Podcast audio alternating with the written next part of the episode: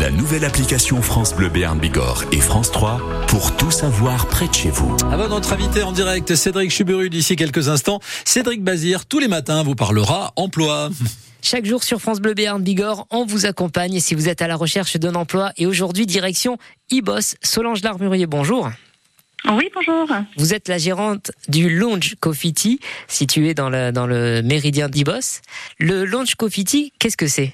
Alors, c'est un salon de thé où on fait de la dégustation et de la vente de café, de thé et plein de, de bonnes gourmandises. Vous recherchez un serveur ou bien une serveuse Oui, tout à fait, ça, c'est bien ça. Alors, ça sera en CDI. Euh, après, on peut faire aussi un CDD euh, au tout début pour voir euh, effectivement avec la personne si elle a ou non de l'expérience. On peut prendre avec ou sans expérience. On peut le former euh, sur place au niveau du service. Si la personne est motivée, euh, il n'y a aucun problème sur ça. C'est un contrat pour, pour une durée de, de combien? 35 heures? Alors oui, effectivement. Alors j'en cherche principalement un à 35 et un aussi à mi-temps. vous, vous recherchez deux personnes? Oui, tout à fait. Deux Bon. personnes. Il n'y a pas besoin forcément d'avoir une, une, une première expérience euh, dans ce domaine. On peut venir et postuler directement juste si on a envie et que l'on est motivé?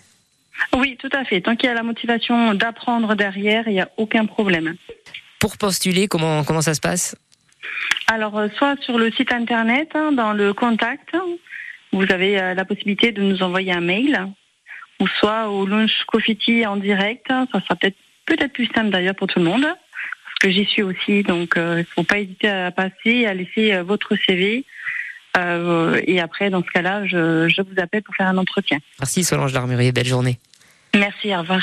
Merci Cédric Bazir et rendez-vous demain pour l'emploi.